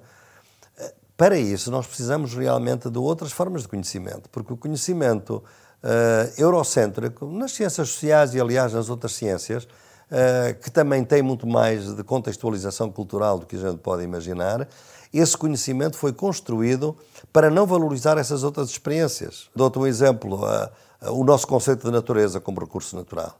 Obviamente que é muito difícil hoje, na nossa comunidade científica, nas, nas ciências da vida, nas ciências sociais, que a gente conceba a natureza de outra forma senão um recurso natural. O rio é um objeto, as montanhas são objetos, os recursos naturais é para explorar, o petróleo é para explorar até ao tutano, podemos explorar estes recursos todos sem, nenhuma, sem nenhum limite. Ora bem, esta concepção de natureza é uma concepção eurocêntrica. Há outras concepções que eu encontrei no meu trabalho, no meu, ao longo das minhas, das minhas investigações, em que a natureza é um ser vivo. Uh, não está separado de nós, nós somos parte da natureza. E, portanto, a natureza não é um recurso natural. A natureza é a terra-mãe de onde vem tudo. E, portanto, nós não podemos agredir a nossa mãe.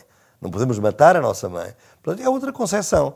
Como é que eu vou, uh, com o conhecimento científico eurocêntrico, analisar estas questões? Se eu os fizer desta forma, eu descredibilizo, digo, são loucos. Então a, a, natureza é mãe. A natureza é um recurso natural, é um objeto, não tem, nada, não tem a dignidade. Porquê? Porque o nosso conhecimento está feito na base cartesiana da, da diferença entre as coisas e as pessoas e, portanto, não podemos sair disso. Portanto, é necessário uma revolução epistemológica. Como eu costumo dizer, não há justiça social global sem justiça cognitiva global. Ora bem, as epistemologias do Sul são exatamente uma tentativa de realizar essa justiça cognitiva global, ou seja, trazer outros conhecimentos para dentro do conhecimento científico, porque são outras maneiras de fazer ciência, inclusivamente. Nem faz sentido dizer que não são científicos, eles são outras ciências que existem noutros contextos simbólicos e que estamos a falar, no fundo, da esmagadora maioria da população. Basta olhar para, para a China e para a Índia, onde as suas cosmovisões e os seus universos simbólicos e os seus conhecimentos milenares são totalmente distintos daqueles eh, que existem na Europa, para não falar da África, para não falar eh, das comunidades eh, camponesas e indígenas da América Latina e também da própria América do Norte, apesar do extermínio.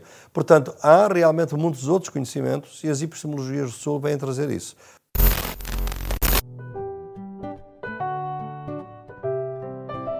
Só para comentar, para ilustrar, quando eu trabalhava como estagiário lá do Museu do MAC, a nossa porta ficava ali dentro do, do Museu Oscar Niemeyer, e o Museu Oscar Niemeyer ele fez uma exposição chamada África Mãe de Todos Nós, que é o, o começo da exposição. Eles começaram a colocar essa exposição em um espaço que era um espaço de transição. Não era bem um espaço expositivo, era um espaço que você passava assim. Então, mesmo aquela exposição reparadora deles ocupava o lugar de transição, não ocupava uma sala, não ocupava um espaço de destaque. E daí eu, eu guardei para mim essa reflexão, até o momento em que chegou, chegaram dois jovens negros, um casal negro, e bateu na porta, assim que eu trabalhava perto da porta, e eles queri, queriam comentar, eles queriam fazer uma reclamação em relação àquela exposição. E daí eu fui para a menina da biblioteca, fazer, como que eles fazem reclamação em relação à exposição? E era tão difícil conseguir um e-mail, conseguir um, é, um contato, sabe? O, o museu é um espaço tão difícil de você, pelo menos aquele museu ali, que você não pode nem sentar que os, os guardas ficam te olhando. E sabe que, tipo, eu achei é tão cansativo aquele processo para você conseguir espaço, um e-mail para a pessoa, que eles acabam desistindo, sabe? No final, eles só queriam conversar sobre aquilo, acredito. Então, eu acho que eu acredito que existe sim, existe muito disso e, e a gente consegue ver claramente, assim, no nosso cotidiano, né? Essas experiências mesmo que você comentou, assim. Uhum. Sim, e é isso, né? É quase como eles operam nesse lugar da governança, né?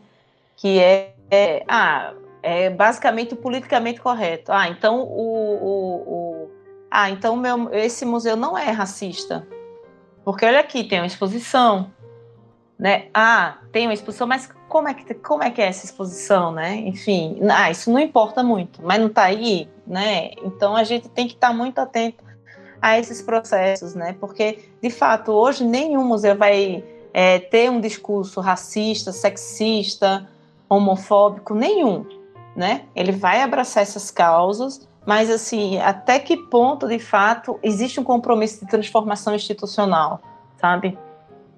É, ou então esses, essas, esses eventos que acontecem na, no, nas efemérides, né? Mês da consciência negra, mês, é, sei lá, não sei, né, esses meses aí que se constrói e aí se monta alguma exposição e é a única exposição que acontece no museu, né?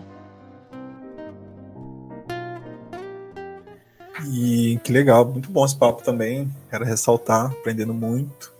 E você quer contar alguma dessas experiências como curadora nos seus últimos projetos ou alguma experiência que você uh, acompanhou também, apreciou esse trabalho de alguém, contar um pouquinho para a gente dessas experiências de suas de curadoria e de outros momentos também de, da arte decolonial?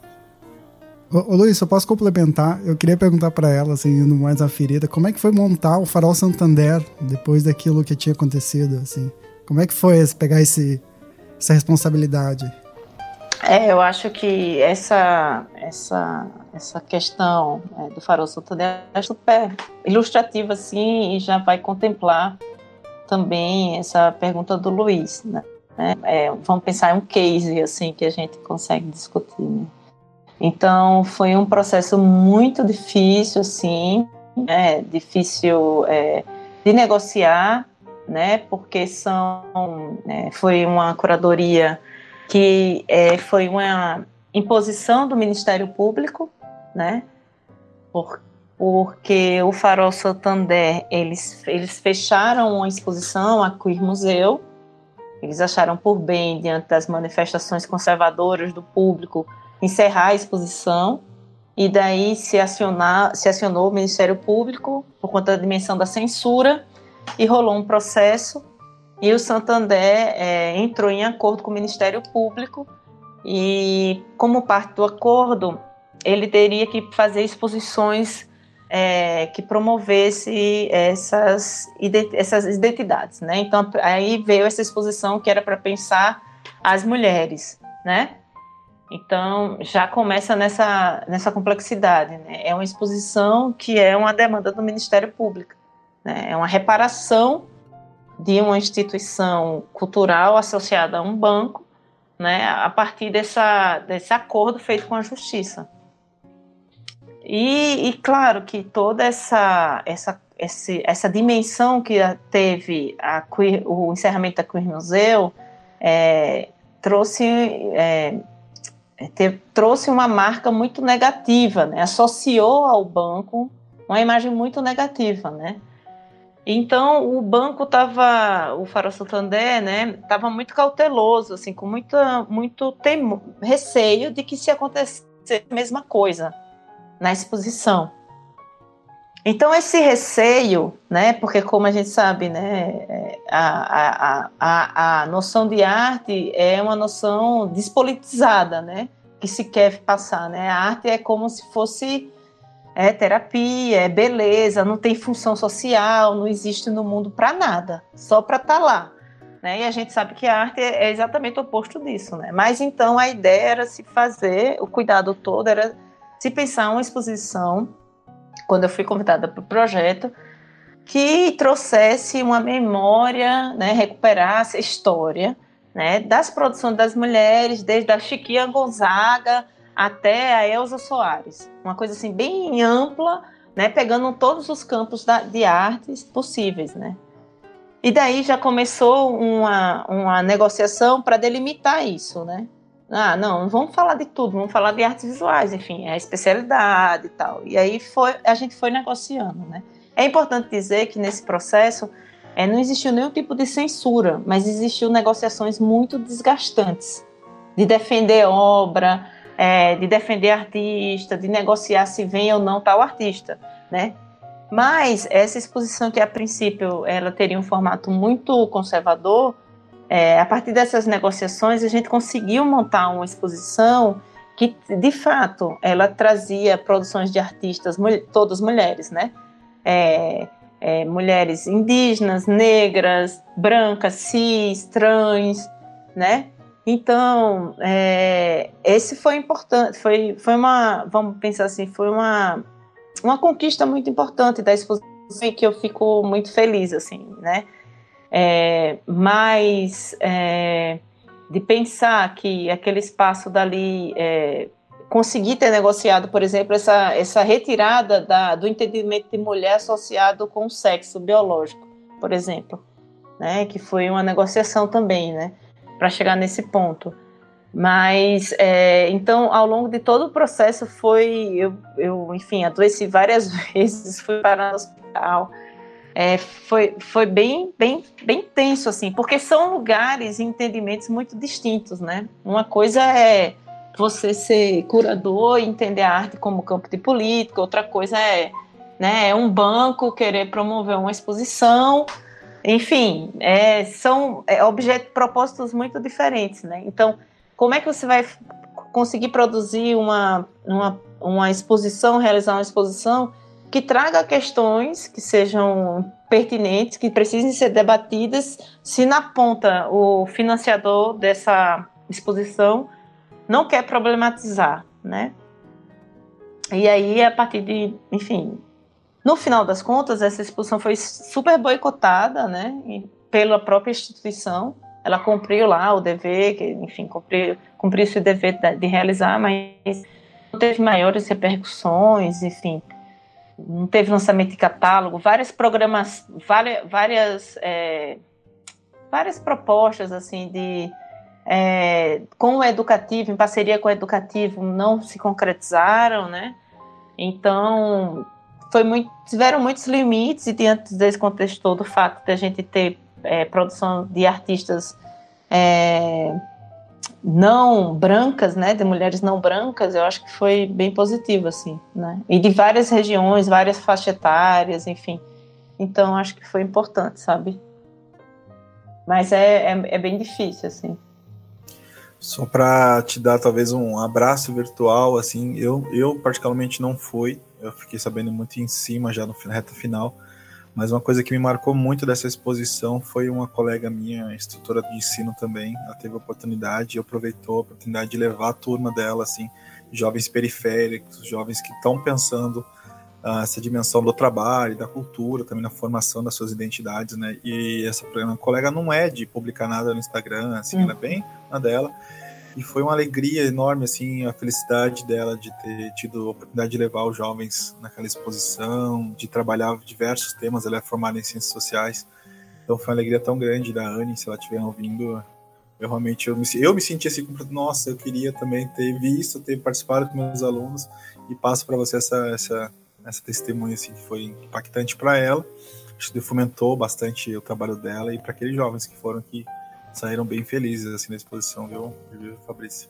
Ai, que bom, que bom. Porque sempre a, a, a, a arte salva, assim, né? A gente tem a interdição do discurso, a gente tem uma interdição, tem um boicote na divulgação, a gente tem um monte de problema, mas os trabalhos eles estão colocando as questões que são importantes ser colocadas, né? Então acho que entrando na exposição tinha um neon da da Mônica, é, que era a, uma mulher negra feliz, é né? Eu não sei se. Ah, porque você não foi, Luiz. Mas, enfim, é, a gente fez a entrada da exposição com trabalhos muito contundentes. Né, em uma cidade como Porto Alegre, que não difere das outras, mas que é extremamente racista, né?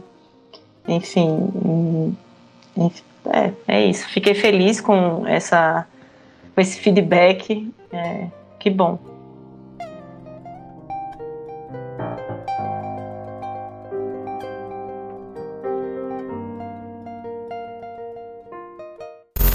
Eu acho que é muito importante lembrar que essa ideia que nós temos do que é o conhecimento, do que é, do que é reconhecido como conhecimento, é, é um conceito muito problemático, no meu entender.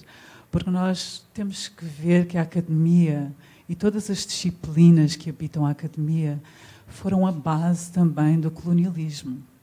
O colonialismo é um projeto que se baseou e que pediu que pediu, fez um Auftrag, um como uma encomenda, exatamente. O, eh, o projeto, obrigada, o projeto de colonização fez uma encomenda direta à ciência para, por favor, se desenvolver para poder justificar o colonialismo. Portanto, a academia e o que é ciência tem uma relação extremamente problemática com a negritude, tem uma, uma relação extremamente problemática com todos os corpos que não são o patriarcal branco.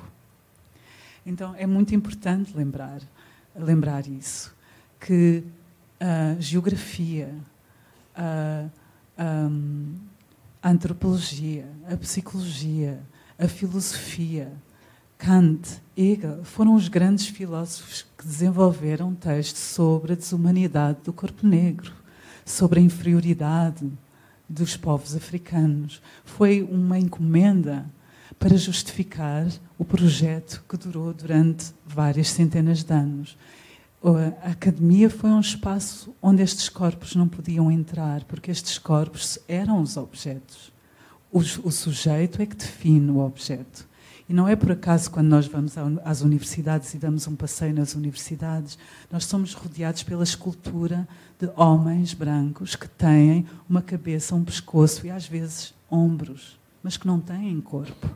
Porque esse é o conceito universal, esse é o conceito dominante do que é o conhecimento. O conhecimento é algo cognitivo, é algo que define os outros, mas que não se mostra, que não fala sobre porquê que está a falar sobre isso. Quem é ele?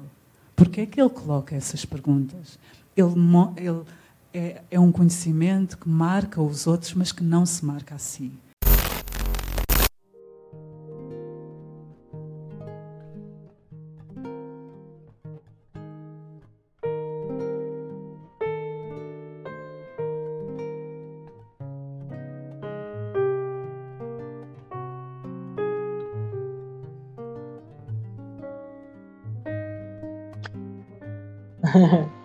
Não, eu acho que tem muitas pessoas interessadas, ainda bem. Eu acho que no campo das artes visuais esse debate é incontornável, né? Já não é possível mais você é, se omitir diante de um debate desse, né?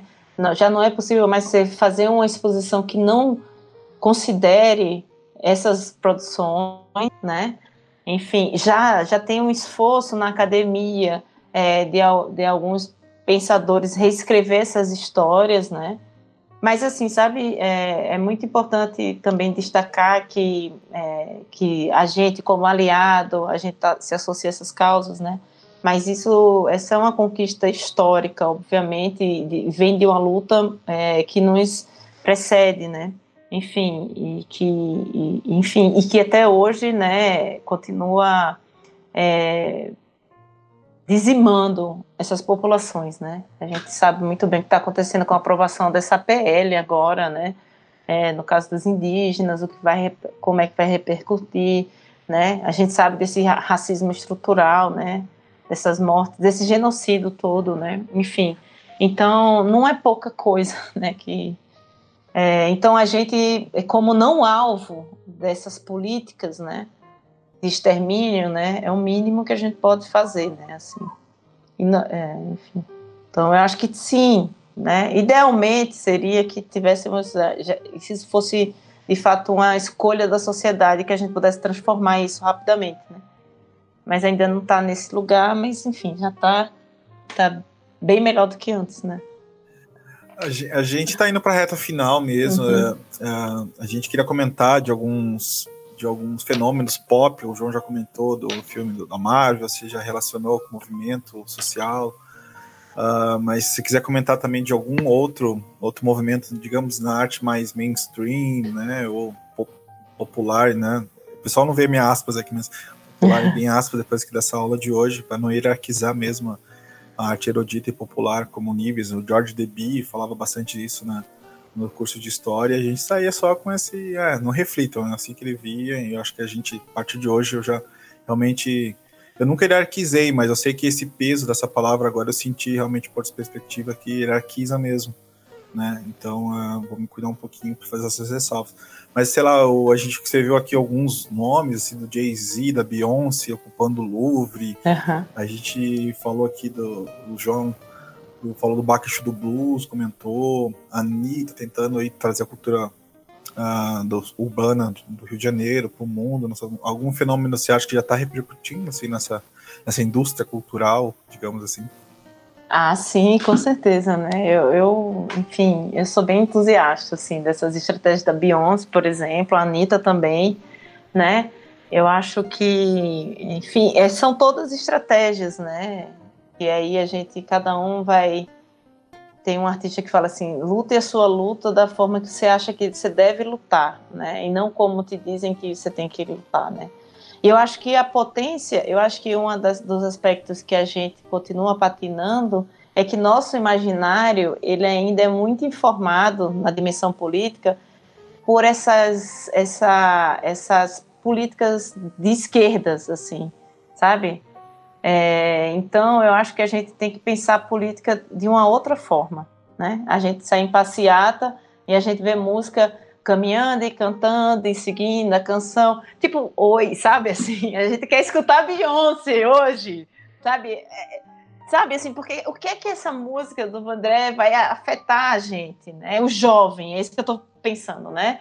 Então, são outras formas de luta, né? Então, a Heloísa Buarque, por exemplo, vai falar: ah, no nosso, no movimento feminista, nosso corpo ele não era nenhum instrumento de luta, era só a mente. Hoje, quando eu vejo essas meninas indo para a rua com peito despido, escrevendo frase no corpo, o corpo todo é político, eu fico passada, eu fico, gente, isso sim, sim, é isso. Então, eu acho que são outros momentos e tem que ter outras formas políticas, outras formas do político e da política se apresentarem, né? Então, eu acho que é da maior importância. Esse vídeo, por exemplo, da Beyoncé no Louvre é, é impactante, porque ali está dado o recado, assim, né?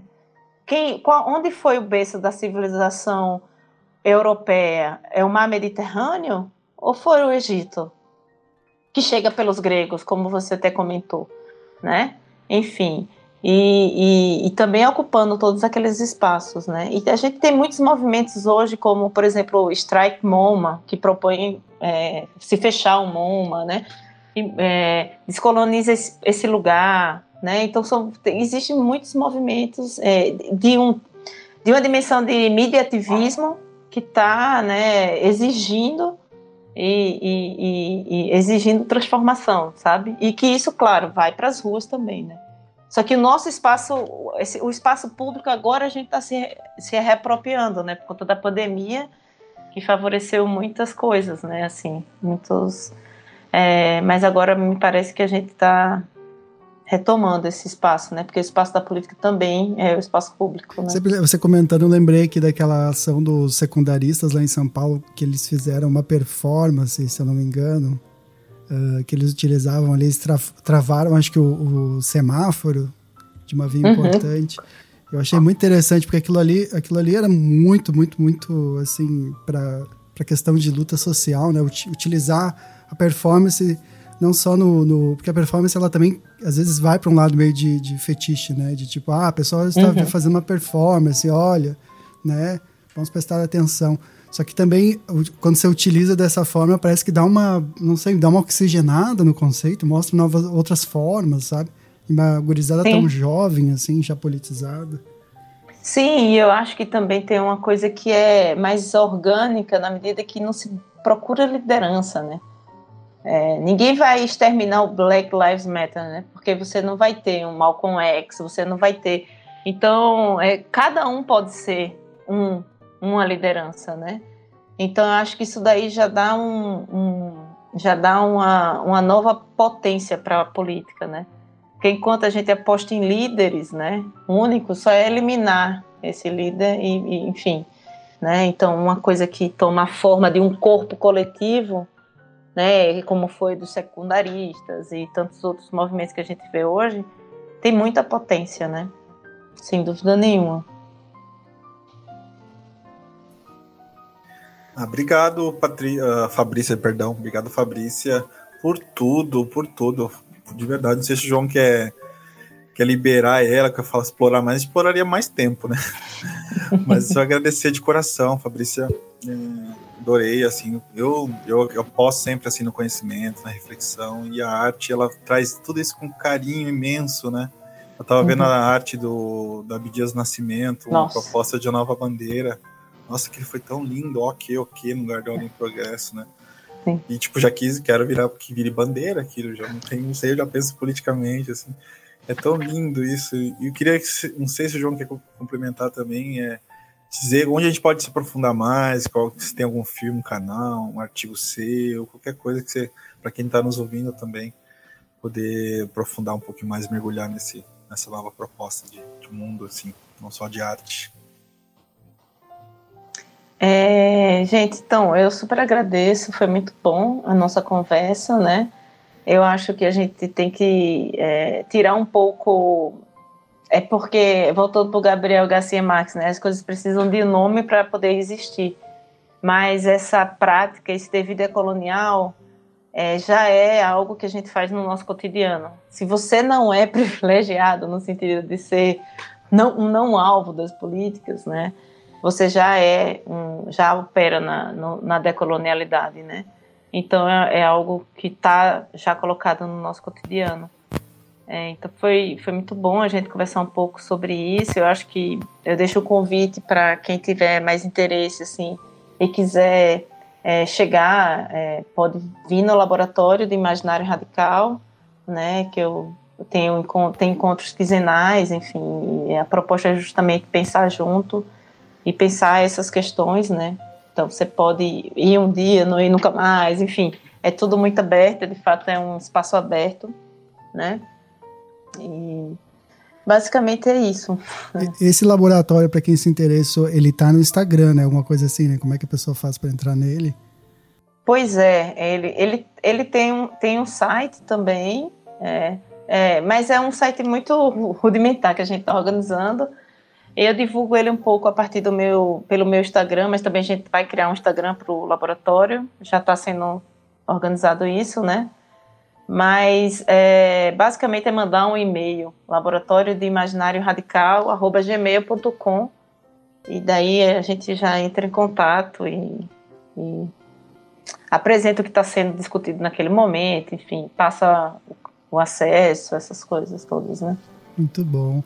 Agradeço então a Fabrícia também pelo tempo dela. Descobri agora que o, que o nome da Fabrícia não tem acento, né? Não tem Não, acento. na verdade tem. tem. Eu é que não uso porque eu tenho preguiça. Mas tem. Ah, muito bom. Muito bom, Fabrícia. Obrigado, então. Obrigada, João e Luiz. Foi um Obrigado. prazer. Foi um prazer. E quando tiver né, o site do laboratório, nos manda para a gente compartilhar sim. também, né, Luiz? Muito legal. Sim, sim. A gente vai linkar lá embaixo o e-mail. Depois você me manda o um e-mail para quem se tá. interessar tá. também. Eu acho bacana tá botar bom. lá.